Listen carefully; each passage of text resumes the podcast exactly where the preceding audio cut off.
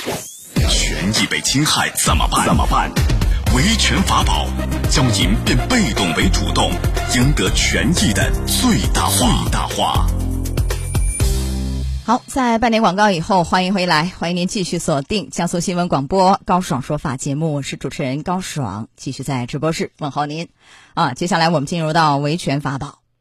买房呢被坑了一百六十多万啊！本来可以依法维权，但是这个男子却选择抢房，结果呢悲剧了。来，今天我们来讲讲这事儿，也教您怎样维权。邀请到的嘉宾是钱宇红律师，钱律师您好，高胜老师您好，听众朋友大家好，欢迎您做客节目。我来给大家介绍一下这个案件的经过哈，有点复杂，怎么一回事呢？二零一五年起，许福呢是以做手机通讯生意为由啊，陆续向舅舅刘全借了五十二万五。这刚开始呢，许福还按时还啊，可是从二零一八年年底开始，就再也不谈还钱的事儿了。刘全呢，这一打听，许福是欠了一屁股债，光是借这个亲戚朋友的钱就六七百万，根本就还不了。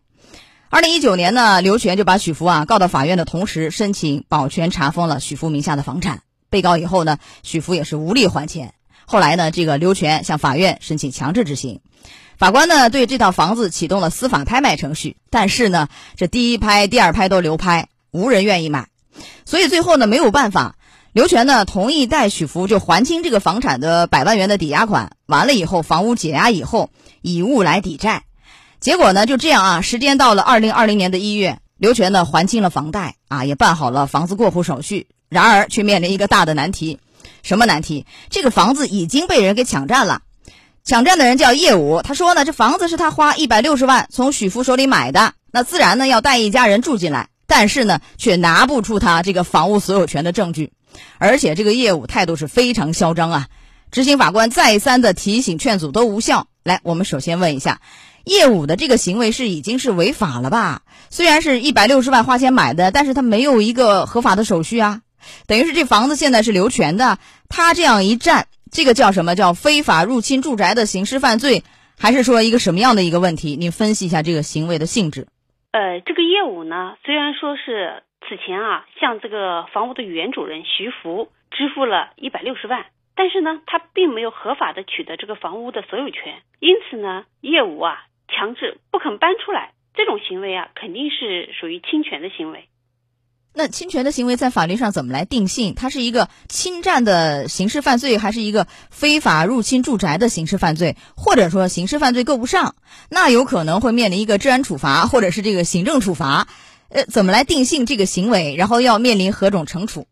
呃，我们先从民事的角度来说啊，呃，根据民法典二百三十五条、二百三十六条的规定啊，这个业务他是没有权利占有其他人的不动产的。如果说他妨碍留权入住，那更加是违法了，所以刘全当然是请有权要求你的业务立刻返还这个房屋给我。那还有其他的吗？如果说是现在刘全呢，他是享有房屋涉案房屋所所有权，对不对？并且呢，已经向法院申请强制执行了。那么法院呢，也是强制腾退了。在这种情况下，业务如果说再往前走一步的话啊，那么就很可能是需要承担刑事责任了。什么刑事罪名？根据刑法第二百四十五条的规定啊，很可能是。涉嫌构成非法侵入住宅罪，非法入侵住宅罪是吧？对对对对。啊，这个量刑是几年？很可能是面临处三年以下有期徒刑，甚至是拘役。啊，呃，您的意思是再往前走一步？我想问一下，当下就他这个行为叫嚣，我就不搬啊，反正我花钱买的。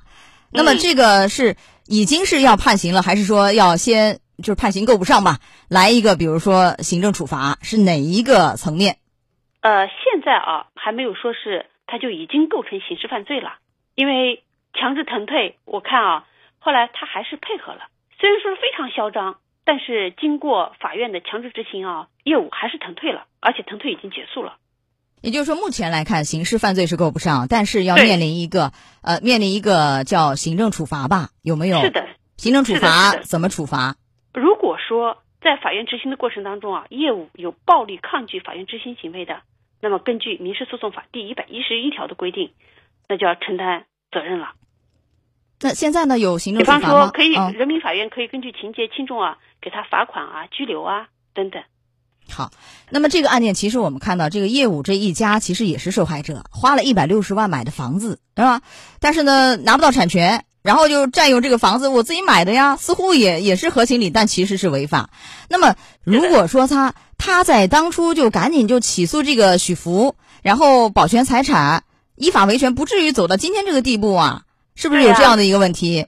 是的，是的。啊，这个业务呢，他不明白啊。如果说对于房屋这样的不动产来说的话，你不仅仅说是我花了钱，它就是你的了，你还要合法合理的办理所有权过户的手续。这个不动产才归属于你所有，所以就是必须要依法来主张维权，就早一点到法院起诉，甚至呢可以保全财产。完了以后，他就可以和其他的那些债权人一起来去，就是在执行的时候就可以分配嘛，对吧？分配他的这个执行的款项嘛。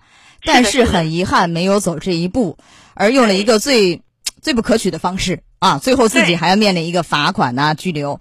而且他占用了这个刘全的房子，还要赔偿给刘全吧？有一些，呃，损失什么的，恢复原状啊，赔礼道歉呐，赔偿损失，还有这样的一个对刘全的一个民事赔偿的责任吧？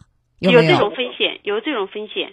如果说是你这个业务啊，在占用这个房屋期间啊，造成这个不动产，比方说房屋的内部，哎，出现什么损坏了，你就要修理、恢复原状、赔偿损失。如果说你占有的一段时间，让刘全不能够住进来。不得不在外外面租房子住，那么有可能还要赔偿刘全这一部分的损失。嗯，租金。但是其实这个案件里头，这个许福他也涉嫌了一个诈骗的刑事犯罪吧？等于是一百六十万收人家房款，但明知道我这房子已经抵押给他的舅舅了，是不是？又以房来等于是抵债了，最后，然后又卖这个房子，这是一个刑事诈骗吗？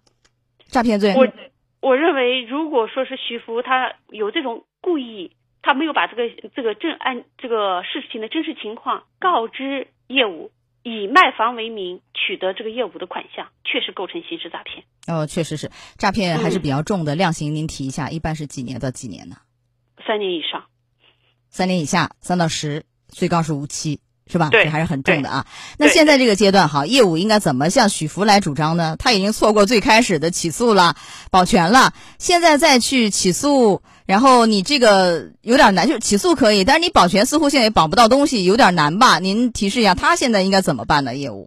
如果说是徐福已经涉嫌刑事犯罪了，我觉得业务可以向那个相关部门，比方向公安部门报案啊，同时附带民事赔偿，就是刑事附带民事诉讼，依法来主张赔偿。你把我那一百六十万还我，我造成损失，你许福也要还我，承担这个赔偿责任。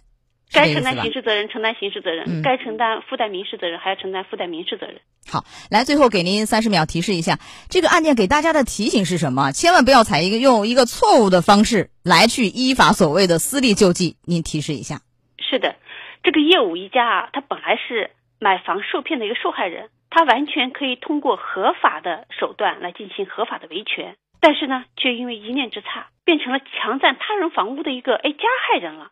所以呢。钱律师提醒大家，如果说您上当受骗了，如果您要合法维权，您可以寻求法律的帮助。但是呢，受害人的身份不能成为实施违法行为的一个理由。好的，来到这儿结束我们的维权法宝，也非常感谢钱宇红律师。好，钱律师再见。高爽说法节目收听时间：首播 FM 九十三点七，江苏新闻广播，十五点十分到十六点。复播 AM 七零二江苏新闻综合广播二十二点三十到二十三点，想咨询法律问题和主持人高爽互动，请下载大蓝鲸 APP 到高爽的朋友圈，节目微信公众号高爽说法，网络收听方式江苏广播网三 W 点 VOJS 点 CN。智能手机下载大蓝鲸 APP 或蜻蜓、喜马拉雅等，搜索“高爽说法”，可随时收听。